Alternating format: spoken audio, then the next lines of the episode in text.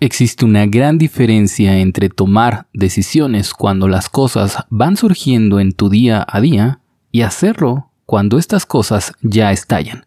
Frase de David Allen, el creador y fundador del sistema GTD. Publicarte episodio número 81. Estás escuchando el podcast de Publicarte, el espacio en Internet dedicado a ti creador de contenido, marketero, emprendedor, novato o veterano. Porque si eres uno de esos que ya se cansó de consumir contenido en Internet y estás listo para empezar a crear, estás en el lugar indicado.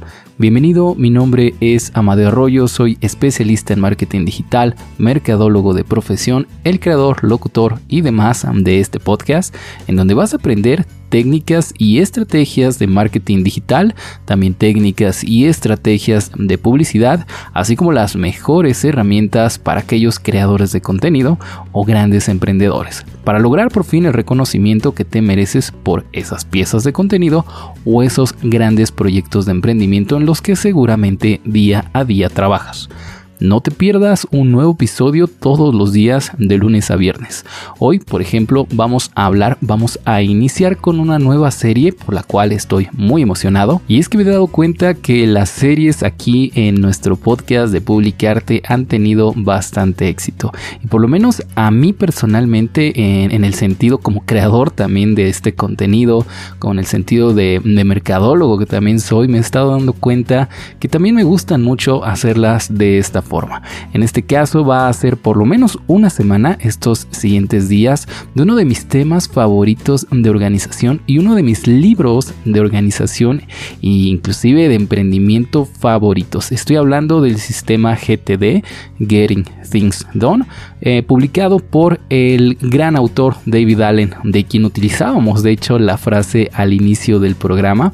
Este método, este libro fue traducido al español como Organízate con eficacia y más o menos fue publicado allá por el 2002. Este es un libro en donde poco a poco nos va mostrando su sistema de organización desde el inicio, que por ejemplo el primer paso se llama recopilación, donde vemos cómo en su día a día este hombre David Allen va recogiendo de diferentes fuentes, algunas personales, otras de trabajo, de su pareja, de su familia, de su profesión, inclusive de su, de su propia mente, algunas actividades que va recogiendo en una lista general que después paso a paso, y ya iremos viendo cómo hacerlo también nosotros mismos a lo largo de esta semana, vamos procesando y organizando y evaluando cada una de estas tareas o actividades que a veces se nos llegan a juntar en la cabeza y por eso mismo llega a ser un gran desastre y terminamos procrastinándolas. Si tú eres un creador de contenido, si tú eres un emprendedor, novato o veterano, como bien digo siempre en la intro aquí en Publicarte, seguramente este sistema te va a funcionar un montón, porque seguramente más de una vez ante cientos de proyectos, ya sean como ya dije, de creación de contenido, una nueva red social que quieres aprender a manejar, un nuevo espacio en internet en donde quieres introducir tu contenido, una nueva comunidad que quieres crear, o no sé, si tienes un proyecto inclusive para introducir a un community manager dentro de tu sistema o convertirte tú mismo en un community manager. Y, créanme, lo digo de primera mano, yo también soy una persona que soy un creador de contenido. Todos los días nacen nuevos proyectos que quisiera introducir a mi sistema. También si eres un emprendedor, y aquí otra vez, una vez más lo digo, también lo digo de primera mano porque también soy un emprendedor con mis estudios de mercado online. Créame, todo tiempo, en todo momento, tengo nuevos proyectos, nuevas ideas que llegan a mí Bye. De diferentes fuentes. Pueden ser, como ya dije, de fuentes personales, de trabajo, de pronto un cliente me pide algo, de pronto se me ocurre un nuevo proyecto para llevar mi contenido, por ejemplo, este podcast o los blogs que escribo en mis páginas web, llevarlos a nuevas comunidades para que de pronto crezca su visualización eh, en diferentes áreas y de pronto pueda conseguir tal vez más clientes, etcétera, etcétera. De verdad, hay mil lugares de donde llegan estas, estas actividades y estas tareas o estos proyectos que se me ocurren hacer. Seguramente a ti también te pasa y seguramente muchos de estos proyectos quedan no en el tintero, no en una hoja, no en una nota, sino sencillamente en tu mente. Seguramente te ha pasado más de una vez que te quedas con las palabras en la punta de la lengua recordando o intentando recordar una de esas actividades que de pronto un domingo en la noche se te ocurrió y dijiste genial, eso va a estar genial, ese va a ser mi objetivo, por ejemplo, de toda la semana. Y de pronto llega el lunes en la mañana y dices, ahora sí me voy a poner a, sentarme a hacer lo que tenía que hacer, lo que planeé ayer domingo y ya no te acuerdas. Seguramente te ha pasado. Y es porque, por ejemplo, ya iniciando con el sistema GTD y una de las filosofías que trabaja eh, David Allen a lo largo de este libro, es que nuestro cerebro es el peor lugar para guardar información. Nuestra memoria, nuestro recuerdo no está hecho para poder recordar manera exacta y precisa nuestras tareas y sobre todo esas tareas que son parte de un proyecto mucho más grande, ¿no? Cada una de ellas de manera sistemática. Claro, eso no quiere decir que, seamos tontos, que seamos torpes o que valgamos de pronto menos porque no tengamos suficiente memoria. No, esto es algo humano, esto es algo normal. Nuestro cerebro trabaja más que nada, y bueno, sobre todo pensando en la filosofía del getting things done, funciona más que nada en el momento y bueno, utilizando sus recursos para la tarea y actividad que está estamos haciendo en el momento. Es decir, por ejemplo, si ya estamos escribiendo un blog un, texto para nuestro blog, por ejemplo, pues tampoco podemos estar escribiéndolo y súper concentrados en ello mismo mientras a la par recordamos una lista de otras 15 actividades que tenemos que hacer después en el día. Obviamente no somos multitasking, no somos una computadora, no somos un celular. Así que teniendo eso en cuenta como la base de la filosofía y el por qué funciona el sistema GTD, vamos a conocer un poco más de este sistema. Este es un sistema de productividad, como ya se habrán dado cuenta, que fue desarrollado por David Allen allá por el 2002, lanzado en este libro, que como ya les dije, en español se llamó Organízate con eficacia. Créeme, es un libro que vale muchísimo la pena leer, por cierto, ¿no? Si quieres profundizar más en este tema. Insisto, su filosofía se basa en que nuestra memoria es completamente insuficiente y además no es confiable. Y esta razón nos limita al hacer nuestras actividades. Terminamos llenos de caos, de desorden, despistándonos en nuestras tareas con tal de tratar de recordar de pronto esas actividades que dijimos que queríamos introducir a nuestro proyecto. Eh, no sé, inclusive tareas que no tienen nada que ver con tal vez el desarrollo de proyectos de creación de contenido o el desarrollo de proyectos de emprendimiento, tal vez inclusive actividades de nuestra casa pintar nuestra casa, bañar a nuestro perro, eh, lavar el baño, eh, regar el, jardín, etcétera, etcétera. Esto termina haciendo un desorden en nuestra cabeza e insisto, es razón suficiente como para considerar que el método de Getting Things Done es para ti. Algunos de los beneficios y todo esto como introducción al sistema son que, por ejemplo, vamos a lograr que nuestra memoria esté tranquila, que podamos concentrarnos en la actividad que decidimos hacer en este momento, en esta hora, en este día, en esta semana, en vez de estar pensando en otras cosas. También nos ayuda a que no se nos escape nada. Van a ver cómo el primer paso, que es la recopilación, de hecho ya arregla un montón de estos problemas de los que hablamos hace un rato.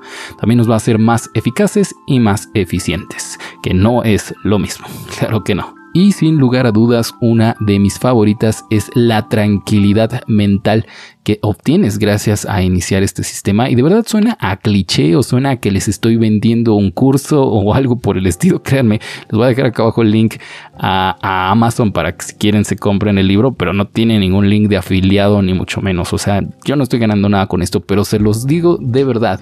Este libro y esta metodología es y hace milagros. Así que utilícenla. Como generalidades de este sistema, de esta herramienta, hay que considerar algunos otros elementos que tenemos que tener a mano siempre para poder desarrollarla de forma correcta. Primero que nada es entender lo que ya dije, ¿no? Esos beneficios, esas características del sistema de GTD y en segundo lugar también tener en cuenta que el primer paso, y bueno, todavía no vamos a llegar a profundidad en ese primer paso, pero sí eh, nos dice que la recopilación necesita una forma móvil, rápida, efectiva para apuntar y recopilar, como bien dice este nombre, cada una de las actividades que se nos vayan ocurriendo a lo largo del día, ya que esta primera etapa del método GTD es una etapa activa que en todo momento, inclusive estando en el coche manejando, antes de dormirte, al despertarte, inclusive debemos de tener a la mano ya sea una libreta,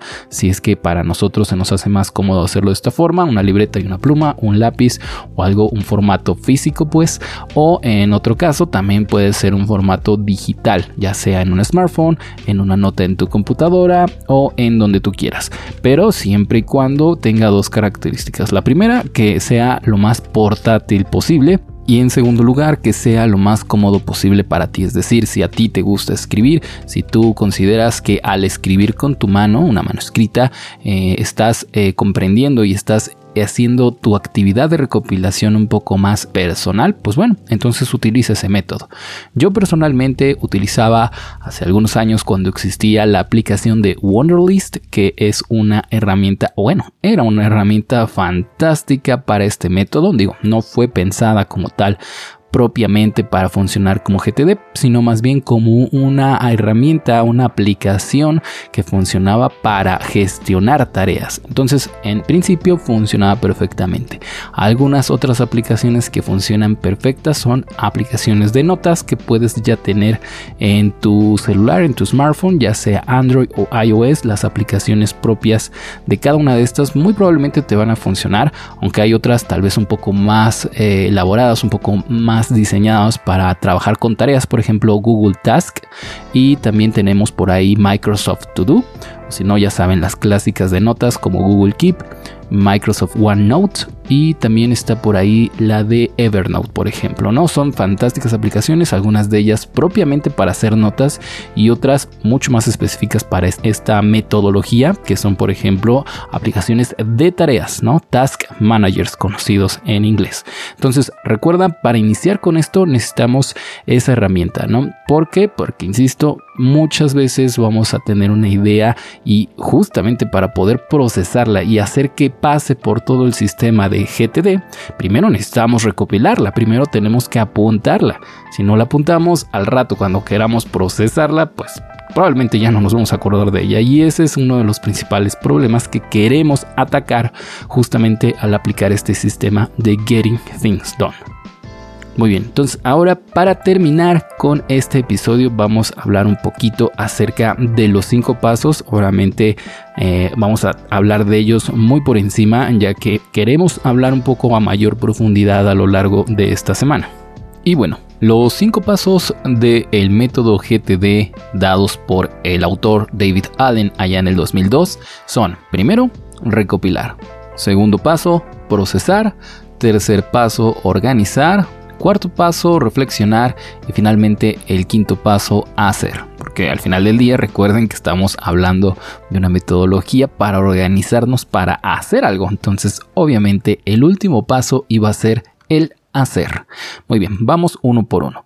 El recopilar era esto de lo cual ya los he estado hablando a lo largo del episodio. Tener que estar apuntando constantemente todas aquellas ideas que se nos ocurran paso por paso cada una de ellas. A veces inclusive podemos pensar en tareas que no sean únicas, que sean inclusive tareas que tengan subtareas cada una de ellas. Entonces a estas les llamaremos proyectos, aunque insisto, eso será un paso posterior, más bien será en la organización cuando tendremos que trabajar con esto. Pero pocas palabras, el recopilar es literalmente eso, ir apuntando cada una de las tareas que se nos ocurra. Y recuerden, esto se hace de manera activa en todo momento. Y es más, créate el hábito, y este es uno de los hábitos que yo creo más proactivos que vas a crear en tu vida, ya que te mantienen activo en todo momento.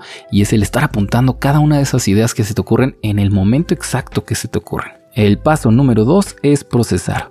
Una vez eh, tenemos recopilada cierta cantidad de tareas, depende ya de cada quien cuántas o cuántas veces al día vas a hacer este procesamiento, vamos a utilizar un sencillísimo diagrama de flujo que nos va a funcionar, que nos va a ser de guía para mostrarnos cómo cada una de esas tareas va a ir terminando en diferentes carpetas. Y para esto eh, les recomiendo ya sea que utilicen una aplicación de notas como Evernote o una aplicación propiamente de Task Manager como por ejemplo Google Task o Microsoft To Do vayan creando diferentes listas dentro de las aplicaciones para los diferentes sitios en donde pueden llegar a terminar cada una de estas tareas. Esta es de mis pasos favoritos a la par que la recopilación ya que te permite tomar decisiones rapidísimas gracias a este diagrama de flujo con cada una de estas tareas. Por ejemplo, rápidamente el diagrama de flujo, aunque insisto, vamos a verlo a mayor profundidad el día que trabajamos con ello. Por ejemplo, empieza en que si cada una de esas actividades primero te haces la pregunta si requiere acción o no. Imaginemos rápidamente que una de esas actividades no requiere acción porque es un archivo que tienes que guardar. Ok, después el siguiente paso es preguntarte, ¿me puede servir este archivo en el futuro? Sí o no. Si directamente no te va a servir en ningún futuro, la acción que te propone aquí es eliminarlo o mandarlo a la papelera. Lo cual es obvio. Si hay un archivo que tienes por ahí dando vueltas en tu escritorio o en tu oficina y lo analizas y dices, oye, ¿sabes qué? Esto no requiere ninguna acción para mí. Es una factura de hace varios años que ya no me sirve para nada. Bueno, entonces va directamente a la basura. Es así como, digo, esto fue un ejemplo súper rápido y súper obvio, pero eh, es así como vamos atravesando este diagrama de flujos que le voy a dejar también una imagen en la descripción para que lo vean y lo tengan presente. Es como vamos procesando cada una de esas actividades. Pero atención, Todavía no tomamos acción en ellas, solamente las procesamos y las enviamos a cada una de las carpetas, a cada uno de los sitios en donde deben de ir. Si es que es una actividad que se tiene que postergar porque esta semana no nos da tiempo para hacerla, pero qué bueno que la apuntamos porque sí o sí es importante para nuestro negocio, pues qué bueno que la tengamos ahí apuntado. Va a la carpeta, por ejemplo, en este caso, de algún día o proyectos para el futuro o como querramos ponerle. Bueno, pues ese es el paso número 2. En el paso número 3 tenemos la organización en donde ahora tenemos que, por ejemplo, decidir dónde, cuándo, quién puede hacerse con esa actividad. Una vez que ya llegan a sus carpetas finales, a los sitios finales en donde en teoría ya podrían ejecutarse, tenemos que decidir cuándo, porque una cosa es saber qué hacer, pero para nada estamos organizándonos si no sabemos cuándo, por ejemplo, dónde se va a realizar cierta tarea, inclusive quién, ¿no? Porque en muchos casos van llegando actividades a nuestras bandejas de entrada, ya sea el correo electrónico o personas que nos hacen llamadas, mensajes de texto, diferentes sitios de los cuales vamos obteniendo actividades que tenemos que hacer, pero insisto, en muchas ocasiones ni siquiera nosotros las tenemos que hacer, sino más bien delegarlas. Entonces es ahí cuando las organizamos y decidimos quién las tiene que hacer. Por ejemplo, es un logo que lo tiene que diseñar, pues bueno, el diseñador gráfico de nuestra empresa o una persona, un tercero que estamos contratando justamente para realizar esta actividad, pues bueno, se le envían los medios, se les envían las actividades para que estas personas los hagan. Y ya, de esa forma hemos decidido dónde, cuándo y quién va a hacer cada una de las tareas. En otras palabras, lo hemos organizado. El siguiente paso, el número 4, es uno de mis favoritos y es la reflexión. Es aquí cuando tenemos que revisar y decidir qué se va a hacer así como también el mantenimiento y la actualización de este sistema, ¿no? Muchas ocasiones tal vez inclusive no lo tengamos tan pulido, algunas tareas deberían de ser más bien proyectos, seguramente les ha pasado más de una vez que decimos, por ejemplo, escribir un libro. Oye, seguramente no importa quién seas, qué tan buen escritor seas, no hay forma de que una de tus actividades de un día sea escribir un libro, nadie puede hacer eso.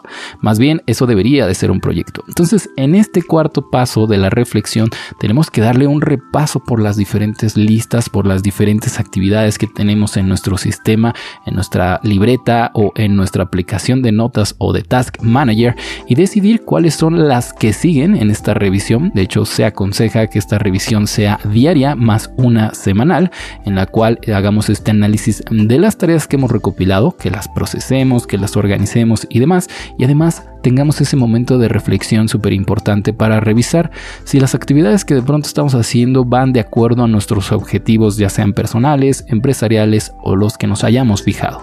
Finalmente el último paso y ya para terminar es el hacer.